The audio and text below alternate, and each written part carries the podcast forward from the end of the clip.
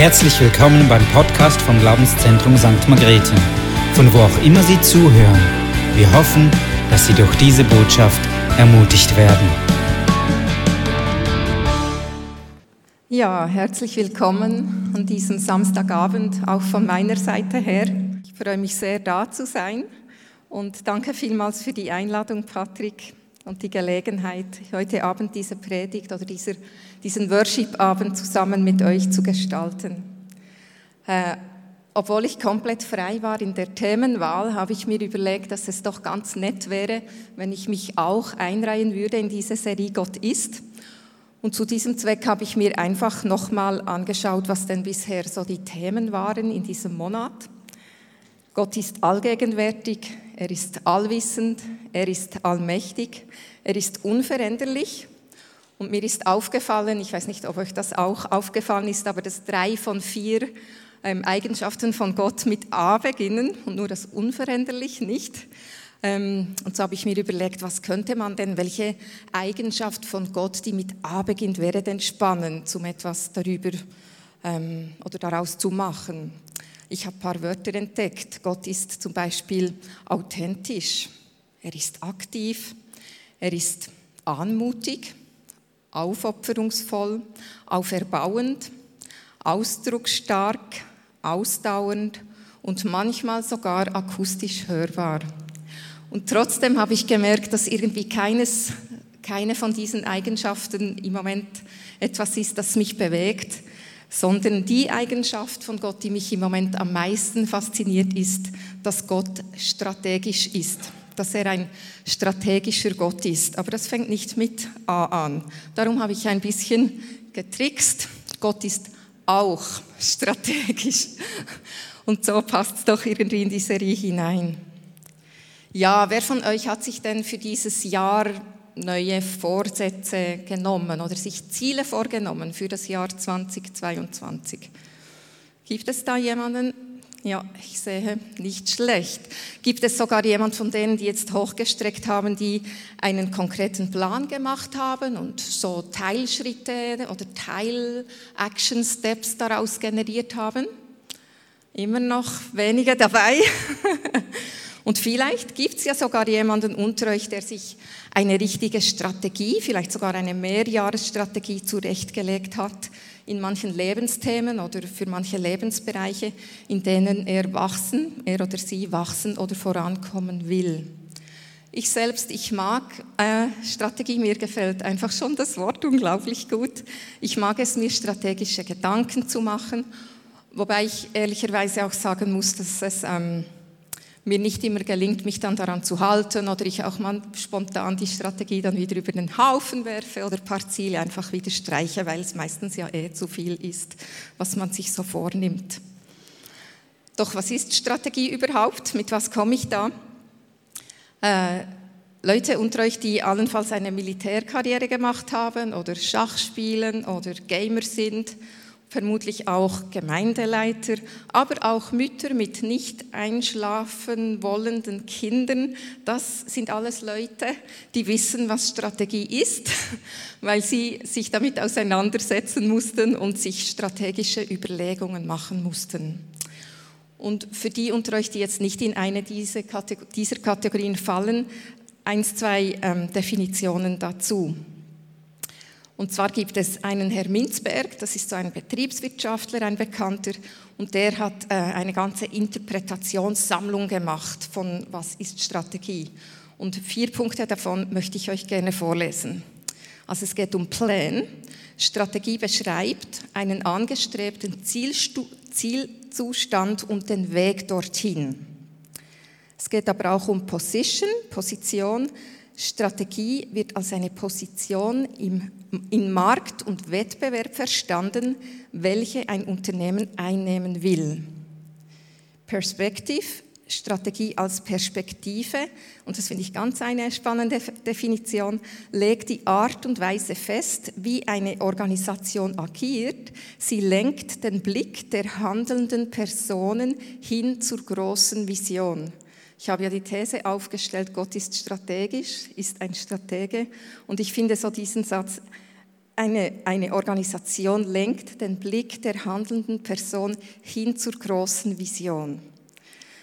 Ploy noch zum Schluss. Strategie wird oft auch eine Art List verstanden, mit deren Hilfe Konkurrenten ausgetrickst werden. Ich finde, bei Konkurrenten könnte man auch sagen Feinde, mit dem Feinde ausgetrickst oder ausgeschaltet werden. Wenn wir so an Gott und sein Reich denken, finde ich, sind das ganz ähm, spannende Punkte. Ja, Gott als Stratege. Die Bibel, finde ich, ist voll von Geschichten, in denen Gott als Stratege auftritt. Denken wir mal an Esther.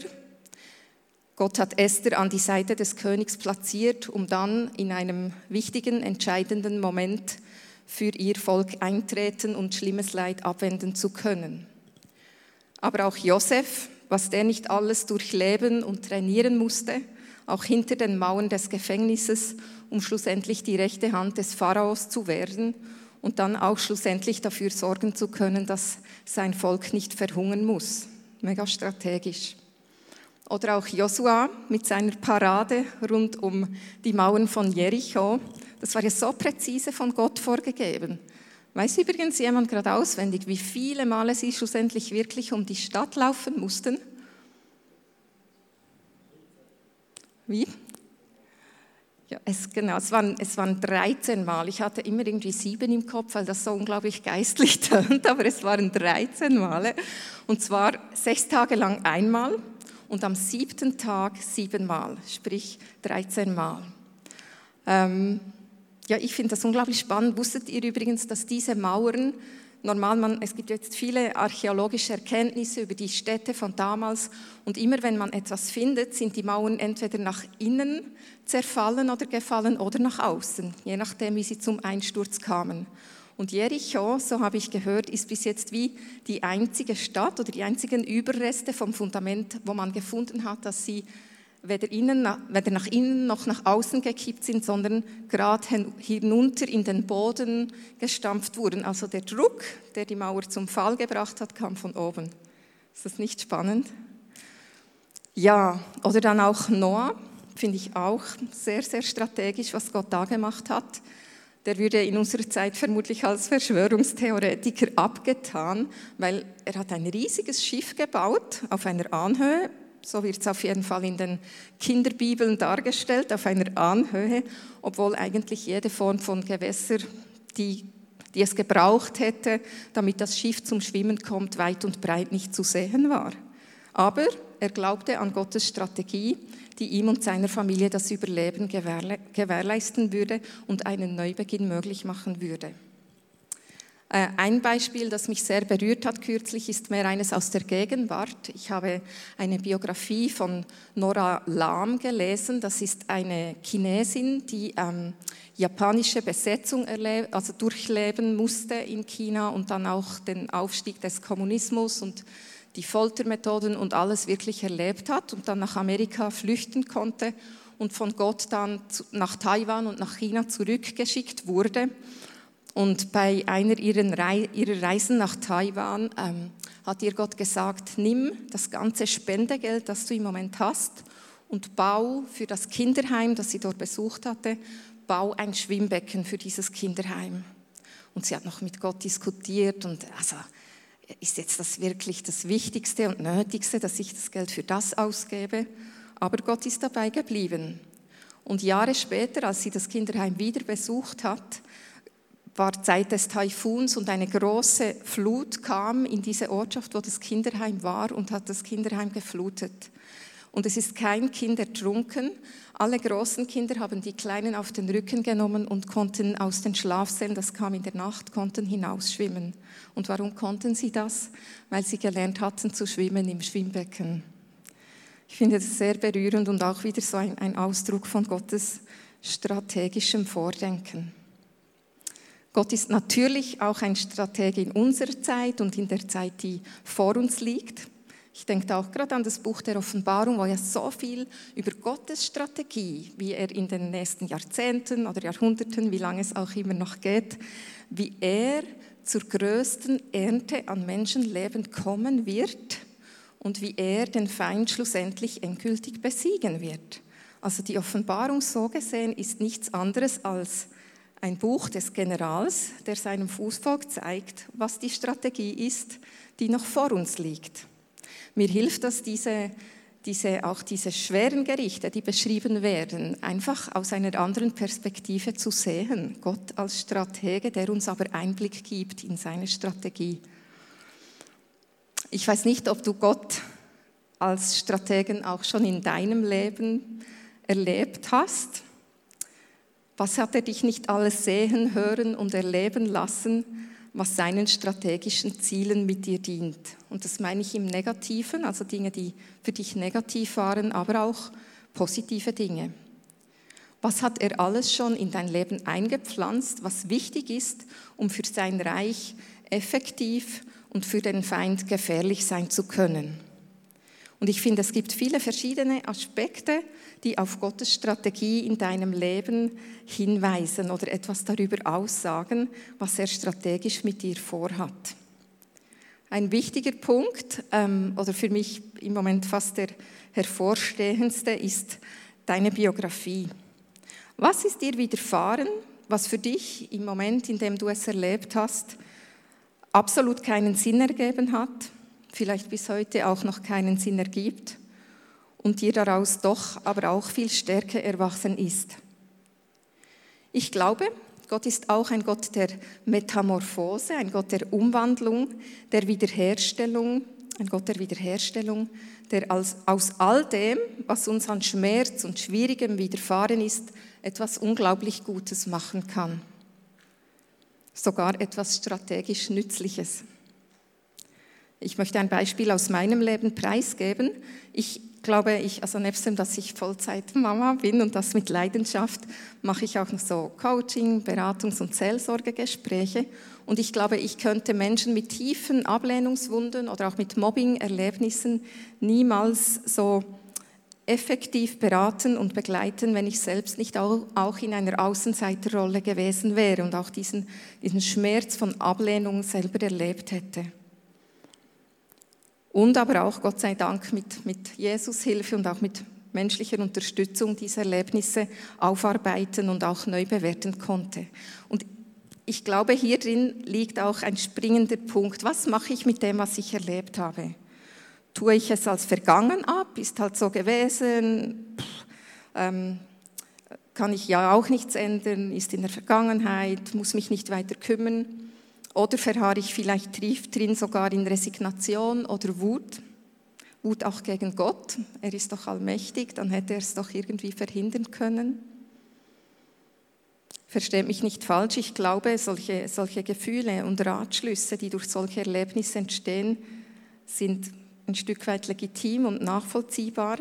Und das Problem ist aber, wenn wir darin verharren oder wenn wir es verdrängen, nicht wahrhaben wollen oder sogar religiös überspielen, dann ist es so wie eine, eine Wunde, die vor sich hin süchert. Das ist jetzt ein berndeutsches Wort, aber es beschreibt irgendwie am besten, was ich meine.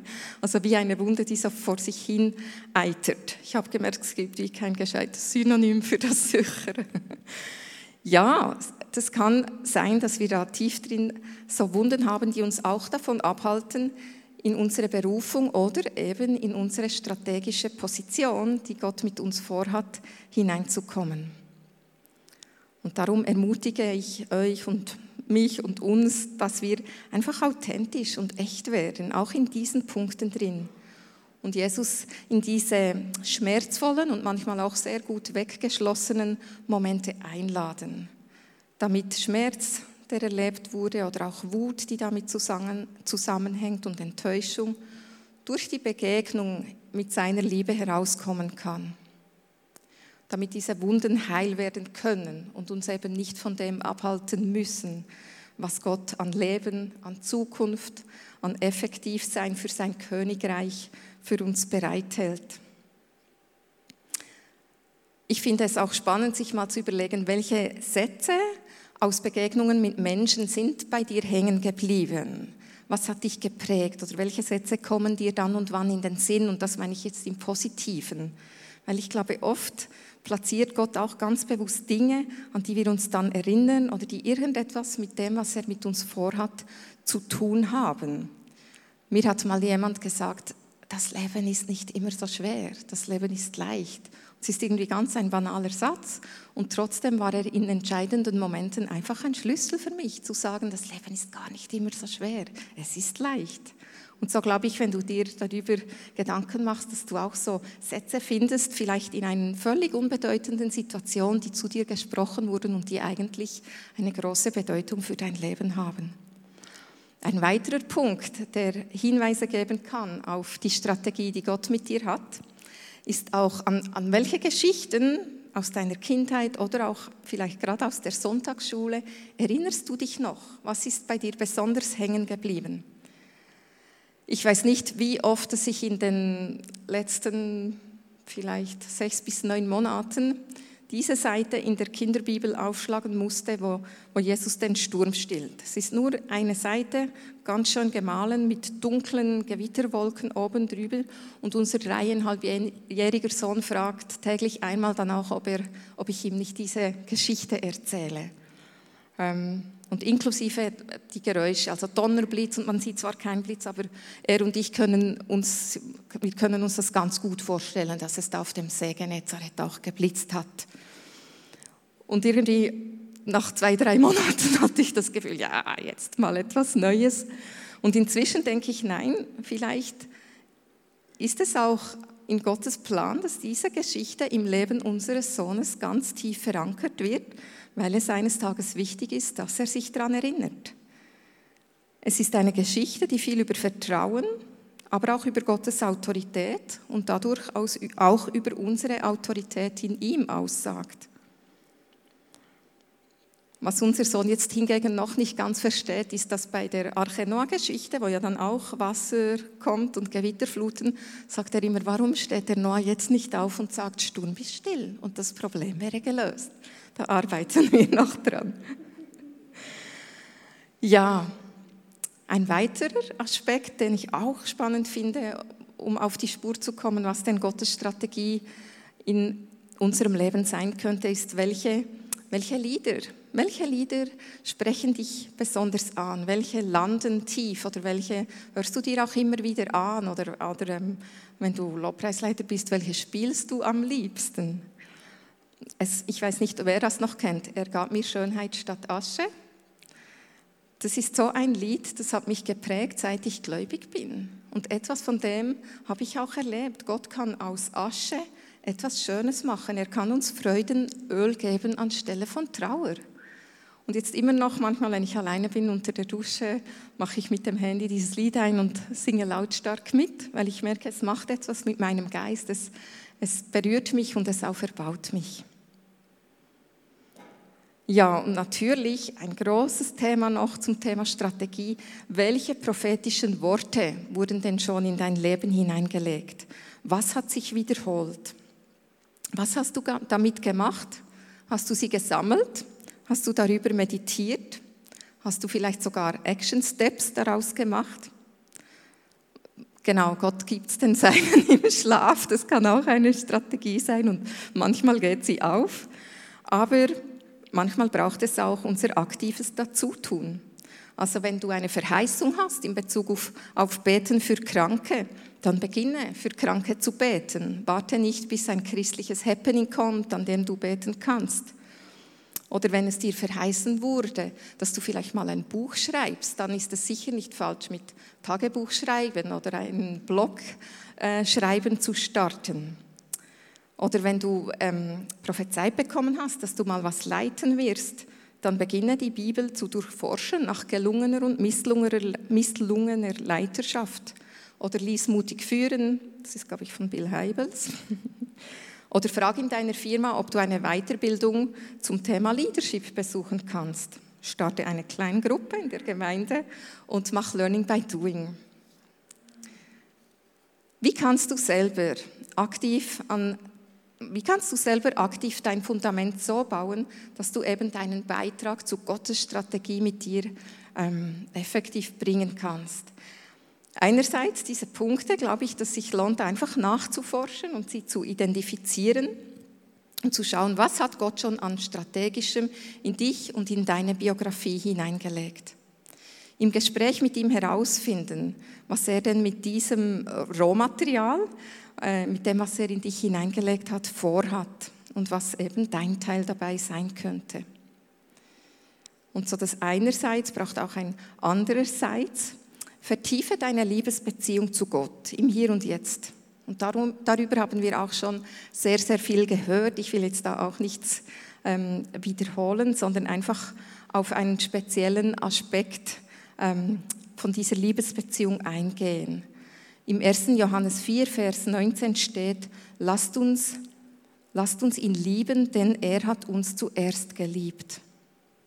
Oft betonen wir so diesen Teil, von, diesen Teil des Gott lieben Sollens und ich kenne auch niemanden, der sagt, dass er findet, er liebe Gott schon genug oder er empfindet dermaßen viel Liebe von Gott, dass er nicht wisse, wohin damit. Doch weshalb ist das so? Ich, manchmal denke ich, wir nehmen vielleicht diesen anderen Teil zu wenig ernst. Diesen Teil von, denn er hat uns zuerst geliebt. Und das ist nicht eine einmalige, abgeschlossene Sache, ein einmaliges Ereignis, sondern das beinhaltet ein immerwährendes konstantes uns, dich und mich lieben von Gott her. Also es ist eine Liebe, die von Gott her konstant 24 Stunden am Tag fließt. Und auch in Johannes 17, Verse 23 und 26, finde ich, deutet auch darauf hin. Dann wird die Welt wissen, dass du mich gesandt hast und wird begreifen, dass du sie liebst, wie du mich liebst. Und noch Vers 26. Ich habe ihnen deinen Namen offenbart und werde ihn auch weiterhin offenbaren. Das tue ich, damit deine Liebe zu mir in ihnen bleibt und ich in ihnen und somit auch Gottes Liebe in uns. Ist jetzt Liebe nun, wie, wie oft auch gepredigt, eine Entscheidung oder ist sie doch auch ein Gefühl oder ist Liebe sogar vor allem ein Gefühl? und ist vielmehr unser Commitment, also unsere Verbindlichkeit, unsere Hingabe, ist das vielleicht vielmehr eine Entscheidung? Haben wir die tiefe Liebe von Gott wirklich schon erlebt, im Sinne von emotional empfunden? Wenn nein, welche Erlebnisse, welche Prägung, welche vielleicht auch Fehlüberzeugungen über Gott, den Vater und wie er ist, aber auch darüber, wie liebenswert wir wirklich sind in seinen Augen, stehen uns denn im Weg?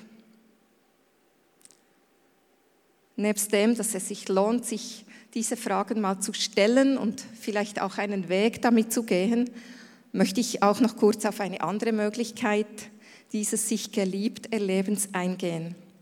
Ich habe im Herbst so einen fünfteiligen Online-Kurs zum Thema Märtyrertum gemacht. Ich fand vor allem den Referenten gut und das Thema zuerst nicht so wahnsinnig, ähm, als ich mich angemeldet hatte. Aber es war mega toll. Und, äh, wir hatten immer so Aufgaben, es war richtig, so fast wie in der Schule. Und bei einer Aufgabe ging es einmal darum, dass wir uns überlegen oder dass wir wahrnehmen, welche Umarmungen schickt uns Gott denn täglich über den Weg. Und zwar Umarmungen im Sinn von, dass sie keinen anderen Zweck haben, als einfach für uns und unser Herz zu sein. Also nicht jemand anderem damit dienen, sondern einfach uns berühren und einfach diese Liebe von Gott dadurch auch erleben.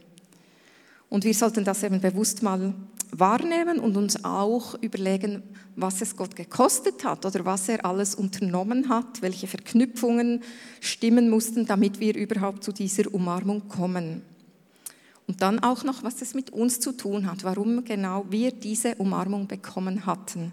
So hat der Referent zum Beispiel erzählt, dass er, er liebt Maracuja-Joghurt. Und die gibt es ganz selten. Und er kam da eines Tages für ein Referat in die Schweiz und ähm, er wusste, also hat vermutlich nicht speziell daran gedacht, aber er wusste, dass es in der Schweiz jetzt auch nicht äh, in allen Regalen steht.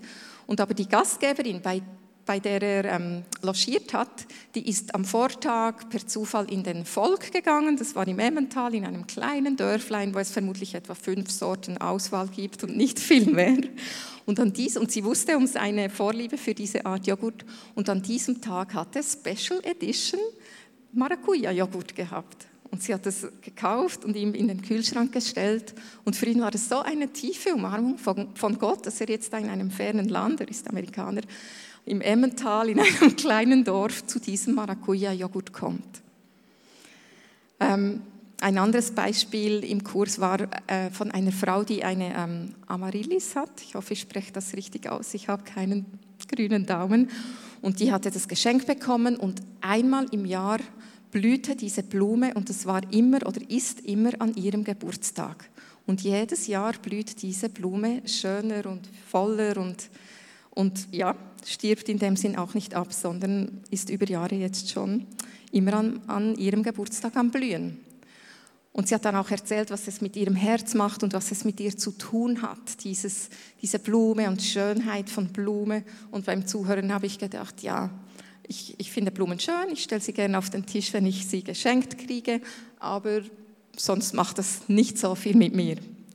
Ähm, aber ich durfte kürzlich, als wir im Wald waren, ein Feuer machen. Irgendwie hat es sich so ergeben, dass alle anderen Erwachsenen noch einen Spaziergang machen wollten und ich durfte mit zwei, drei Kindern, die da geblieben sind, ein Feuer machen beim Eindunkeln. Und wir mussten schauen, dass wir überhaupt genug Holz finden, weil es hatte gar nicht so viel. Und als die anderen dann gekommen sind, haben wir ein mega schönes, großes Feuer gehabt und wir waren so stolz darauf. Und ich habe gemerkt, es war so eine Umarmung von Gott für mich, diese Verantwortung beim Einachten mit diesen Kindern, dieses Feuer machen zu dürfen. Das hat mich zutiefst berührt. Und so glaube ich, dass, dass Gott dich so geschaffen hat, dass dich eben ganz spezifische Umarmungen auch ansprechen. Und beginne dich wirklich darauf zu achten, welche Liebeszeichen, welche Umarmung bringt Gott in dein Leben, weil er dir Liebe geben will, weil er dein Herz berühren will. Und was hat es gebraucht, welche ähm, Verknüpfung von Umständen? Und was hat es mit dir und, und deinem Design zu tun. Ja, ich glaube wirklich, dass durch das bewusste darauf achten, welche Liebeszeichen, welche Umarmungen er uns schickt, dass etwas in unserer Gottesbeziehung sich verändern kann. Es verändert sich übrigens auch etwas in unserem Hirn, weil der Thalamus, der hat nebst anderen Aufgaben die Funktion, dass ähm, er rausfiltert, was wahrgenommen wird und was nicht. Er entscheidet im Prinzip darüber, was gerade wichtig ist und was nicht. Und das Gute daran ist, dass er wie gehackt werden kann, respektive trainiert werden kann. Setzt euch mal für eine Stunde am Bahnhof oder an der Bushaltestelle ähm, auf eine Bank und nehmt euch vor, nur Nasen anzuschauen oder nur Lippen oder nur Augen. Ja, Nasen und Mund ist im Moment schwierig, genau. Aber vielleicht nur Augen oder die, die Gangart von Menschen. Und ihr werdet merken, dass ihr noch Wochen danach einen Blick habt für genau dieses Detail. Und ich glaube, wenn wir uns darauf achten, was Gott für Umarmungen in unser Leben schickt, dass etwas auch sogar eben in unserem Gehirn geschieht und wir dafür ähm, wie offen werden und sich unsere Liebesbeziehung auch dadurch ähm, verändern kann. Ich bin schon sieben oder fast acht Minuten über der Zeit. Ich will den Sack langsam zumachen, indem ich dich einfach ermutige, Gottes strategische Seite in deinem Leben Raum zu geben oder mehr Raum zu geben. Vielleicht machst du das ja schon. Einerseits, indem du eben identifizierst, was ist schon alles da, was hat er schon alles in dein Leben hineingelegt, aber eben auch dieses Geliebtwerden von Gott her zu vertiefen und bewusst zuzulassen. Wir werden jetzt in eine Worship Time, in eine Anbetungszeit hineingehen. Und ich möchte dich einladen, dir eine der folgenden Punkte für dich zu überlegen oder mitzunehmen. Einerseits könntest du mit Gott mal ins Gespräch gehen und ihn eben fragen, was ist denn, was hast du an Strategie schon in mein Leben hineingelegt? Welche, welche ähm, Lieder, welche Geschichten, welche Erlebnisse die du kennst aus deinem Leben, waren ganz strategisch von Gott hineingelegt worden. Oder aber auch, wenn dich den Punkt vielleicht angesprochen hat, was hindert mich daran, die Liebe des Vaters auch emotional empfangen zu können? Bitte den Heiligen Geist, dass er dir zeigt, welche, welche Blockaden oder welche Erlebnisse oder Erinnerungen, falsche Vorstellungen von Gott, Festlegungen dich daran hindern, dass seine Liebe für dich auch emotional erfahrbar und spürbar wird. Und ebenso als dritter Punkt noch, welche Umarmungen hast du, Gott, für mich bereit? Vielleicht gerade jetzt, gerade heute Abend. Ich glaube wirklich, Gott ist hier. Er sehnt sich nach Begegnung mit dir. Er will dir Gutes tun. Er will deinem Herzen begegnen. Er will Heilung schenken. Emotional, aber auch körperlich. Und ich bete jetzt einfach gleich noch für diese Zeit. Und wenn jemand äh, einen Eindruck hat, irgendetwas aufs Herzen bekommt, dass er das, wo er das Gefühl hat, dass das wichtig ist für, für alle, die zuhören, dann dürft ihr gerne nach vorne kommen. Ähm, ich glaube, im Nebengebäude ist Thomas. Ihr könnt zu Thomas gehen ähm, und ihm das weitergeben oder hier auch zu mir oder zu Patrick. Und wir werden das dann ein bisschen büscheln und ähm, werden es äh, im Laufe der Worship-Zeit dann ähm, noch auf die Bühne bringen. Ja, himmlischer Vater, ich danke dir, dass du einfach auch ein strategischer Gott bist. Dass bei dir nichts Zufall ist. Kein Menschenleben ist Zufall oder ist Nebenprodukt, sondern wir dürfen alle in deinem Fokus sein.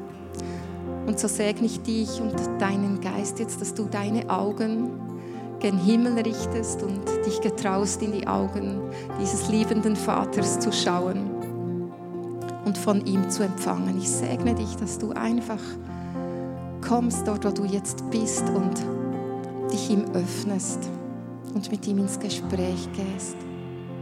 Danke, Vater, hast du den Tisch reich gedeckt. Danke, bist du wirklich der, der, den, der uns den Becher überfließen lässt mit Gutem. Danke, kommst du jetzt in diese Zeit hinein und kommst mit deiner Fülle, deiner Liebe, deiner Annahme und auch deinem Trost.